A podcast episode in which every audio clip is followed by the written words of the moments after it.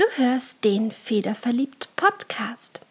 Den Oktober habe ich unter eine Leitfrage gestellt. Und zwar unter die Frage, wie du deinen eigenen Lettering-Stil finden kannst.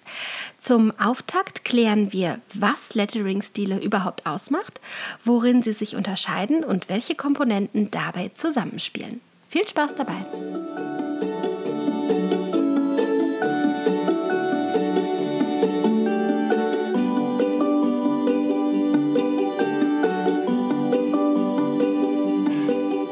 Herzlich willkommen beim Federverliebt Podcast, dem deutschsprachigen Podcast für alle Themen rund ums Handlettering. Du bist hier richtig, wenn du Schönschreiber bist, Brushpen verrückt und Kalligraph. Wenn du dich als möglicher Kunde für das Thema interessierst und Inspiration suchst, ja und auch wenn du einen Federverliebten um dich hast und oft gar nicht so richtig verstehst, wovon gerade eigentlich die Rede ist. Mein Name ist Sabine Tack und ich bin seit gut zwei Jahren begeisterte Kalligraphin. Da ich liebend gerne Podcasts höre, habe ich irgendwann festgestellt, dass ich zu diesem einen Thema, dem Schönschreiben nämlich, keinen einzigen finden konnte. Ja, und so mache ich meinen Podcast eben selbst. Schön, dass du da bist.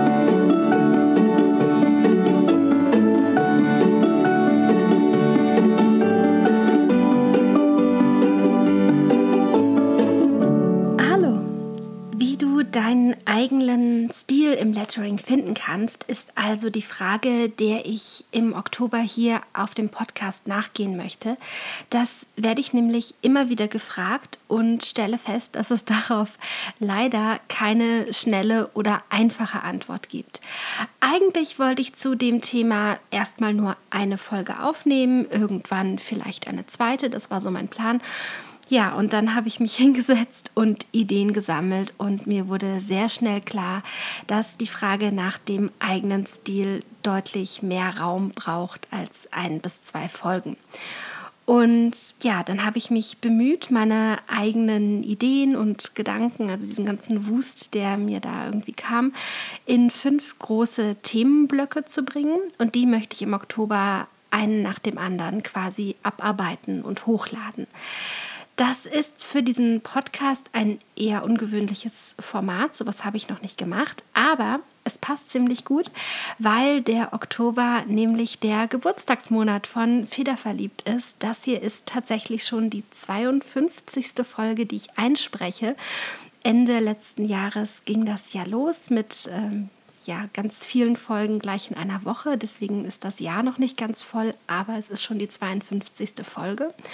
Ja, und so feiere ich dann also diesen ersten Podcast-Geburtstag mit einem Themenmonat. Das finde ich eigentlich ganz passend. Ein Gedanke vorweg, das ist auch immer wieder etwas, worüber ich bei Leuten stolpere, die meinen, sie müssten ihren eigenen Stil nur finden und dann hätten sie ihn. Den eigenen Stil zu finden, ist aber meiner Meinung nach leider oder Gott sei Dank, wie man es sehen möchte, kein Prozess, der irgendwie ein Ende hat. Dein Stil wird sich immer wieder entwickeln und verändern, genauso sehr wie du dich entwickelst und veränderst. Das finde ich eigentlich total gut. Das ist aber, glaube ich, etwas, das man bei diesem ganzen Themenkomplex, den eigenen Stil zu finden, so ein bisschen im Hinterkopf behalten sollte. Es gibt, und das wird dir wahrscheinlich ähnlich gehen, einfach Schriftkünstler, deren Werke ich sofort erkenne. Wenn ich durch Instagram scrolle, dann bleibe ich dabei hängen und ich muss, ich muss gar nicht auf den Namen gucken, der da drunter steht. Ich weiß sofort, wer das geschrieben hat, zum Teil auch wer das gemalt hat, aber hier geht es um Lettering-Stile. Und dass ich weiß, wer das gemalt hat, genau das kann ein eigener, und zwar auch ein konsequent angewandter eigener Lettering-Stil. Der kann unverwechselbar und erkennbar machen und das ist das Schöne daran. Zum Start in diese ja, kleine Reihe zur Frage, wie du jetzt deinen eigenen, eigenen Lettering-Stil finden kannst, möchte ich mich erstmal mit einer Grundfrage beschäftigen. Mit der Grundfrage nämlich, was einen eigenen Lettering-Stil überhaupt ausmacht. Welche, ja, sozusagen Bausteine da für einen Unterschied sorgen. Ich habe festgestellt, wenn man sich so ein bisschen damit beschäftigt, dann sind das eigentlich fünf Dinge, die Schrift häufig voneinander unterscheiden. Es gibt noch mehr. Ich finde diese fünf tatsächlich am, am besten greifbar für mich. Und wenn wir uns die bewusst machen, haben wir schon mal einen ziemlich guten Anfangspunkt, um nach dem eigenen Stil zu suchen, beziehungsweise haben einfach schon mal eine Idee, an welchen Rädern wir sozusagen drehen können, um am Ende zu etwas Eigenem zu gelangen, denn das ist ja das Ziel. Es gibt beim Handlettering natürlich eine richtige Technik. Das ist jetzt relativ egal, ob wir von der Kalligrafie oder vom Brushlettering reden. Aufstriche werden dünn gemacht, Abstriche werden dick gemacht. Das ist sozusagen die Grundidee dahinter. Und trotzdem sieht das geschriebene Ergebnis aber ja bei jedem ganz anders aus. Trotzdem hat sozusagen ein Schriftkünstler auch im Handlettering seine eigene ja, Handschrift. Und diese Handschrift, die ist, wenn man es wirklich ganz einfach runterbricht, das Ergebnis aus ganz vielen kleinen Entscheidungen, die wir beim Schreiben treffen.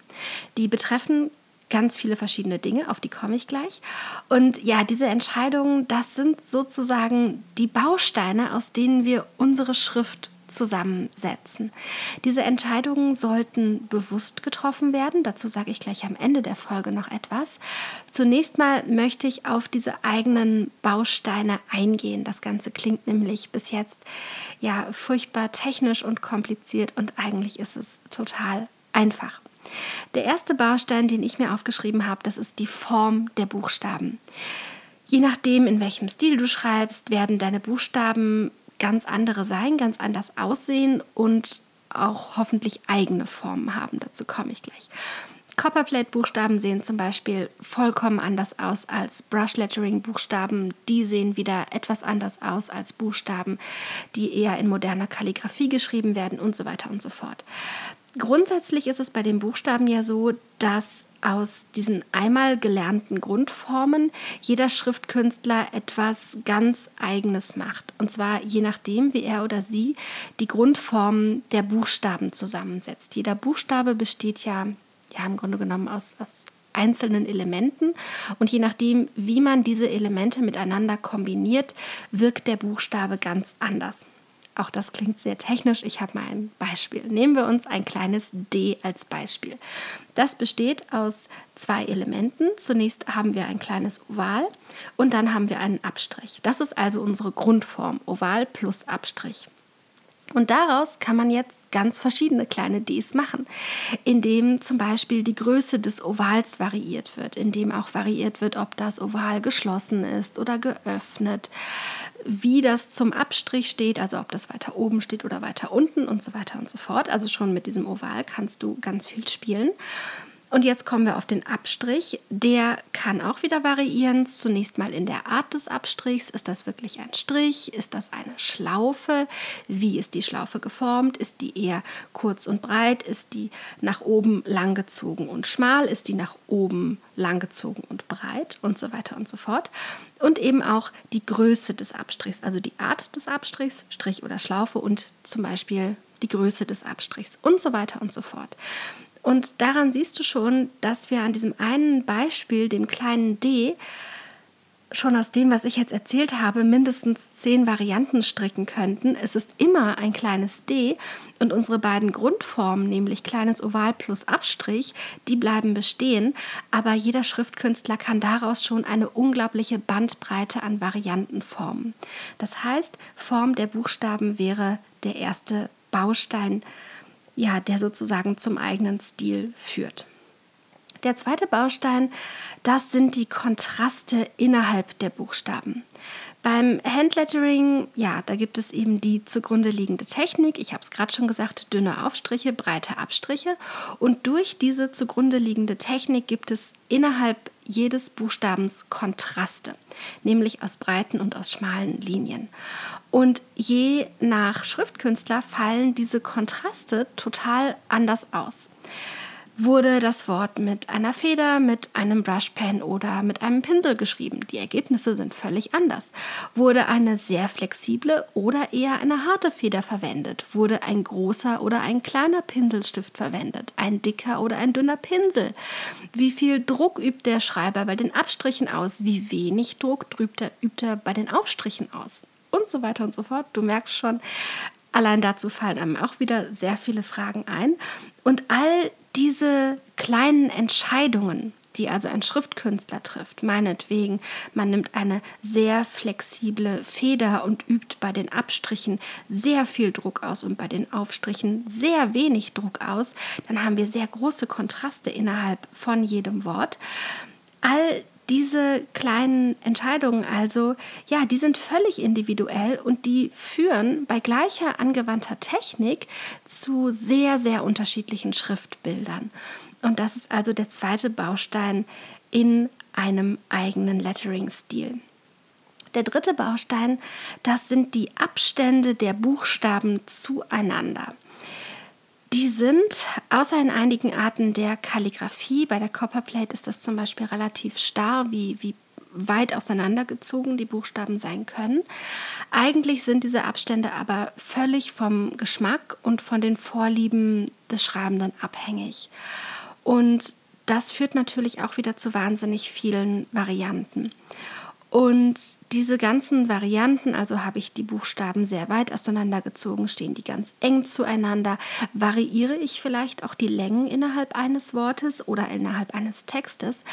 Durch all diese Varianten also wird das Schriftbild sehr individuell und diese Individualität führt auch zu anderen Aussagen. Was meine ich damit? Für mich ganz persönlich, auch das ist eben persönliche Vorliebe und Geschmack, sehen weit auseinandergezogene Buchstaben zum Beispiel oft eher großzügig aus. Die sind so ein bisschen luftig, die sind leichter, während für mich, wieder ganz persönlich, sehr eng beieinander stehende Buchstaben häufig so ein bisschen gedrängt wirken, fast so ein bisschen gehetzt. Auf andere Betrachter kann das völlig anders wirken, natürlich. Da kommt wieder eben diese persönliche Vorliebe ins Spiel und du merkst schon, was da meine persönliche Vorliebe ist und wie ich eher schreibe. Aber das sind eben auch ähm, ja, so kleine Rädchen, an denen man drehen kann, um zum eigenen Stil zu finden. Der nächste Baustein ist der Neigungswinkel der Schrift. Das ist auch wieder ein bisschen abhängig davon, was du schreibst. Wenn du, so wie ich, sehr viel Copperplate schreibst, kannst du daran nicht besonders viel drehen. In der Copperplate-Kalligrafie sind die Buchstaben zwingend in einem 55-Grad-Winkel geneigt und der ist quasi auch nicht verhandelbar. Wenn du aber mit Brushpens schreibst, wenn du mit Pinseln schreibst, wenn du auch mit Federn modernere Kalligrafie schreibst, dann kannst du da ganz viel verändern. Auch das ist wieder vollkommen von deinem Geschmack, von deinen Vorlieben abhängig. Aber je nachdem, ob du eine Schrift zum Beispiel sehr hoch aufstellst oder ganz kursiv fast schon auf die Grundlinie legst, wird das Schriftbild am Ende total anders aussehen, auch wieder eine andere Aussage haben. Und auch das ist eben einer dieser Bausteine, die mir immer wieder auffallen, wenn es um die Frage geht, woran kann ich eigentlich so einen eigenen Stil festmachen. Der fünfte und letzte Baustein ist für mich das Bouncing, also diese Bewegung innerhalb eines Wortes um eine gedachte Grundlinie herum. Es wird ja auch Tanz der Buchstaben genannt. Und auch das sieht bei jedem Schriftkünstler sehr, sehr anders aus und ist damit ja einfach für mich ein unabdingbarer Teil des eigenen Stils. Es sei denn natürlich, es gilt wieder diese Ausnahme, denken wir an die Copperplate, auf dieses ja, Element, auf diesen Baustein wird komplett verzichtet. Ähm, ja, bei der Copperplate beispielsweise, aber auch bei der Spencerian, wenn wir von Kalligrafiearten reden. Da gibt es einfach kein Bouncing, da findet das nicht statt. Aber das ist ansonsten eben auch eines dieser Elemente, um zu einem eigenen Stil zu kommen. Wenn wir uns jetzt diese fünf Grundelemente hernehmen, also Buchstabenform, Kontraste, Abstände, Neigungswinkel und Bouncing, dann haben wir mit diesen fünf Elementen fünf Möglichkeiten in der Hand, die wir gefühlt unendlich kombinieren und immer wieder neu zusammensetzen können. Und das ist für mich eben nicht nur die Basis von Schrift generell, denn das sind natürlich alles Dinge, die wir beachten und vielleicht auch lernen müssen, wenn wir mit dem Handlettering beginnen, sondern die sind eben auch Basis und Ausgangspunkt des eigenen Stils. Je nachdem, wie du ganz persönlich diese fünf Elemente kombinierst, vielleicht sind es bei dir auch nur zwei oder drei Elemente, aber wie immer du das kombinierst, wird das Ganze deinen Stil bekommen. Das macht niemand anders genauso wie du. Und deswegen finde ich diese, diese Idee dieser fünf Rädchen, an denen man drehen kann, eigentlich ganz, ganz hilfreich, um an das Thema Stil überhaupt erstmal heranzugehen. Ganz wichtig beim ja, Finden, erstmal suchen und dann finden des eigenen Stils ist es, dass du diese Bausteine ja ganz bewusst setzt und variierst. Mein Schlüssel zum Erfolg darin, meinen eigenen Stil zu finden, war tatsächlich die Wörter, die ich schreibe, zuerst komplett zu denken, also im Kopf zu formen, von Anfang bis Ende. Und all diese einzelnen Entscheidungen, die sozusagen zu treffen sind beim Schreiben, vorher im Kopf einmal bewusst getroffen zu haben und dann erst das Wort zu schreiben. Das klingt total technisch, das war es eigentlich für mich gar nicht. Ich bin hingegangen und habe einzelne Buchstaben ja wieder und wieder in allen möglichen Variationen aufgeschrieben und dann habe ich sie mir am Ende angeguckt. Ich habe mir angeguckt, welche Bewegungen beim Schreiben für mich ganz natürlich kamen. Das waren häufig Bewegungen, die ich dann in spätestens jedem zweiten Buchstaben gefunden habe, wahrscheinlich aber eher so in 80, 90 Prozent der Buchstaben gefunden habe. Ich mag es zum Beispiel, einen, wenn ich mit einem Wort beginne, einen relativ weit gezogenen Bogen zu machen, um in das Wort einzusteigen. Andere machen da gar keinen Bogen. Das muss man dann eben herausfinden. Das ist der eigene Stil. Also, ich habe mir angeguckt, was kam für mich ganz natürlich, was habe ich oft gemacht.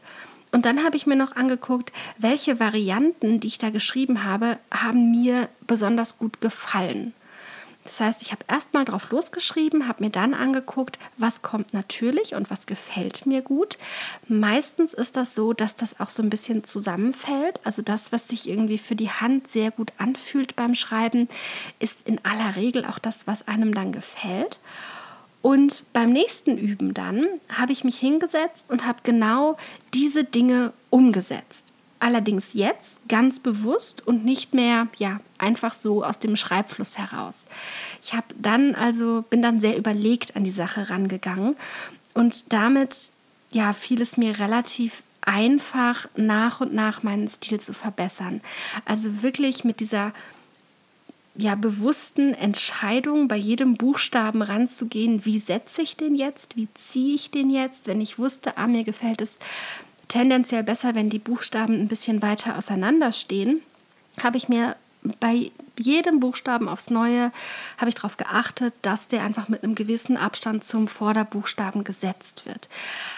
Das dauert, ja, und das ist auch etwas, äh, ja, wofür man sich gut konzentrieren muss.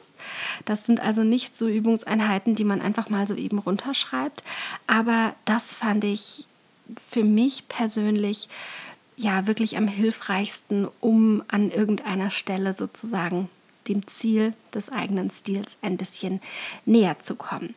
Und so kannst du dann eben auch hingehen, wenn du vielleicht noch gar keine Ahnung hast und nimmst dir jedes dieser fünf einzelnen Elemente, die ich gerade aufgelistet habe, und veränderst die ganz bewusst. Du schreibst ein Wort, so wie du es immer schreiben würdest, und dann veränderst du als erstes Buchstabenformen in einer gewissen Art und Weise. Veränderst danach die Abstände der Buchstaben. Schaust danach, dass du Kontraste anders in den Buchstaben setzt. Schaust danach, dass der Neigungswinkel ein anderer ist und im fünften Schritt das Bouncing. Dann hast du fünf neue Worte da stehen und die mischst du dann wieder zusammen und schaust dir an, okay, wenn ich dieses Bouncing mit diesen Buchstabenformen kombiniere, was passiert dann? Wenn ich diese Buchstabenform mit diesen Kontrasten kombiniere, was passiert dann? Und so kannst du das wirklich gut durchspielen und kommst deinem eigenen Stil immer näher und entwickelst immer mehr eine Schrift, die sehr genau deinen Geschmack trifft. Ich glaube, das ist ähm, ja ein guter Weg, um anzufangen. Und zu all diesen ähm, ja, Überlegungen des bewussten Schreibens habe ich mir dann mein Wort der Woche gesucht. Das ist ein Zitat von Nietzsche und heißt, den Stil verbessern, das heißt den Gedanken verbessern und gar nichts weiter. Nietzsche hat das wahrscheinlich in einem anderen Kontext gemeint, als darin seinen Lettering-Stil zu finden, aber ich fand, das hat auch dazu sehr gut gepasst. Das war sie, die erste Folge meiner kleinen Reihe, wie du deinen eigenen Lettering-Stil finden kannst. Ich hoffe, dir hat es gefallen und du hast ein paar gute Ansätze gefunden, wie du dich diesem Thema nähern kannst. Nächste Woche beschäftigen wir uns dann mit der Frage, wie du Ideen für deinen Lettering-Stil sammeln kannst und wie du damit dann umgehen solltest mit dieser Ideensammlung. Denn nur mit dem Sammeln alleine ist es da meiner Meinung nach nicht getan. Für heute war es das. Ganz lieben Dank fürs Zuhören und bis zum nächsten Mal beim Federverliebt Podcast.